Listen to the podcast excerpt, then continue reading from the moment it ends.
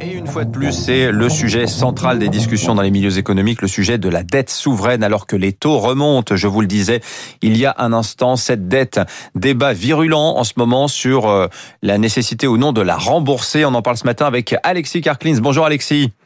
Bonjour Dimitri. Du cabinet 8 Advisory. On va faire le point avec vous euh, ce matin sur euh, dans le camp libéral sur ce sujet de la dette. Faut-il le rembourser ou non? Il faut dire que euh, le sujet divise les écoles, les écoles économiques.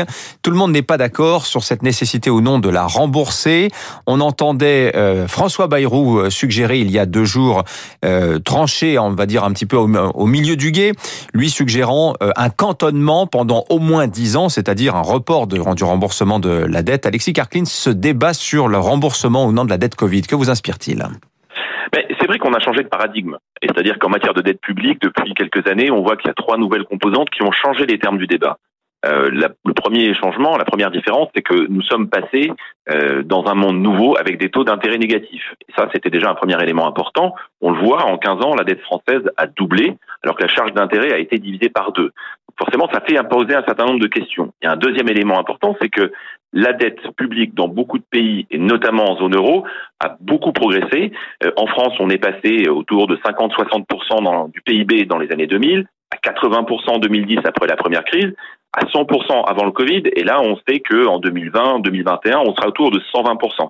Donc on a des niveaux records. Et puis un troisième élément qui est venu se greffer sur le débat, que la Banque centrale européenne, avec sa politique de quantitative easing, d'assouplissement monétaire, eh bien, elle a racheté des obligations d'État. Et donc ces trois éléments euh, ont fait finalement un, ont posé un nouveau débat. Et ce débat aujourd'hui, il ressort sous l'angle de faut-il le rembourser, faut-il rembourser cette aide Covid, est-ce qu'il n'y a pas un danger, danger qui serait de casser la reprise, de casser la relance en voulant absolument, rembourser une dette trop importante. Alors les gens raisonnables, hein, Alexis, disent euh, ne pas rembourser, c'est absolument impensable, ça mettrait en cause la qualité de la signature de, la France, ça envoierait un très mauvais signal sur les marchés, même si les créanciers privés, euh, en cas de non-remboursement, ne seraient pas concernés, mais tout de même, cela dit, est-ce que c'est pas tout ça en train de changer ces dernières heures sous l'effet de la remontée des taux souverains? Ça part des États-Unis, mais ça touche déjà la France.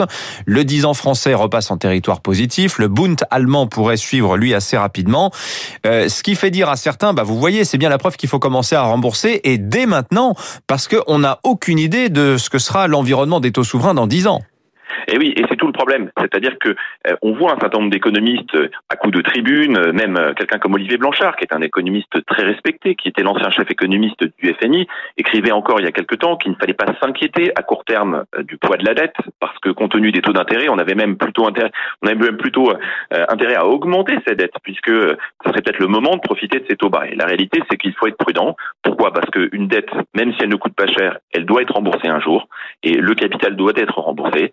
Même euh, si la BCE est un créancier particulier, les créanciers attendent bien ce remboursement. Et puis, d'autre part, vous l'avez rappelé, on est aujourd'hui dans un environnement avec des taux d'intérêt qui sont négatifs ou faibles. Combien de temps ça va durer? On ne le sait pas. On voit que les États-Unis, depuis l'été dernier, euh, ont, le taux d'intérêt à 10 ans a beaucoup progressé. Euh, hier, pour la première fois, la France effectivement est repassée au-dessus du positif. Alors on est encore des taux très très bas hein, par rapport à l'historique, mais c'est faire un pari sur l'avenir et surtout c'est faire un pari sur l'environnement économique et la confiance des milieux économiques.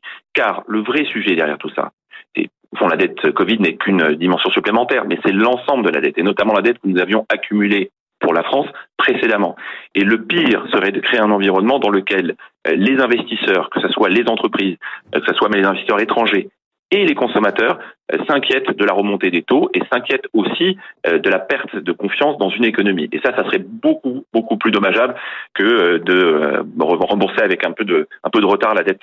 Alexis, justement, le journal L'Opinion titre euh, assez sagement de mon point de vue ce matin, euh, plutôt que de se prendre la tête, si je puis dire, sur la dette Covid, occupons-nous de la dette chronique, c'est-à-dire plutôt que sur les 20 points de PIB de dette euh, stockés depuis un an, il y a les 100% que l'on se traîne maintenant depuis des années, voire des décennies. Comment fait-on, Alexis, pour éponger ce stock de dette énorme que la France a accumulé? C'est évidemment la question, la question centrale.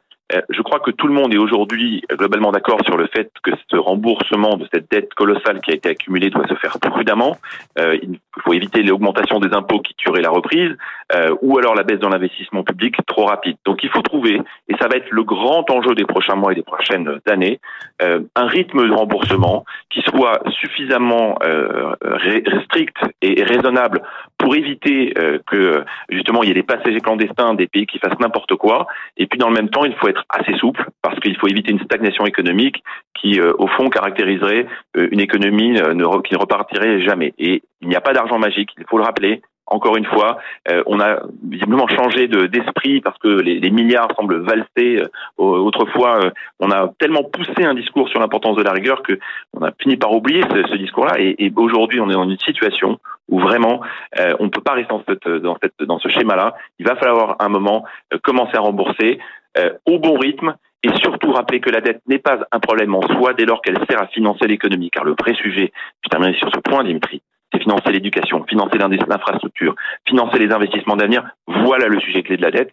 Et donc, pourquoi ne pas s'endetter quand on peut financer cela D'accord, mais il faut de toute façon le rembourser, car vivre avec une charge d'intérêt qui pourrait remonter serait très pénalisant pour nos économies. Voilà, c'était le grand mantra de Mario Draghi euh, quand il était gouverneur de la BCE. Il y a la bonne, il y a la mauvaise dette.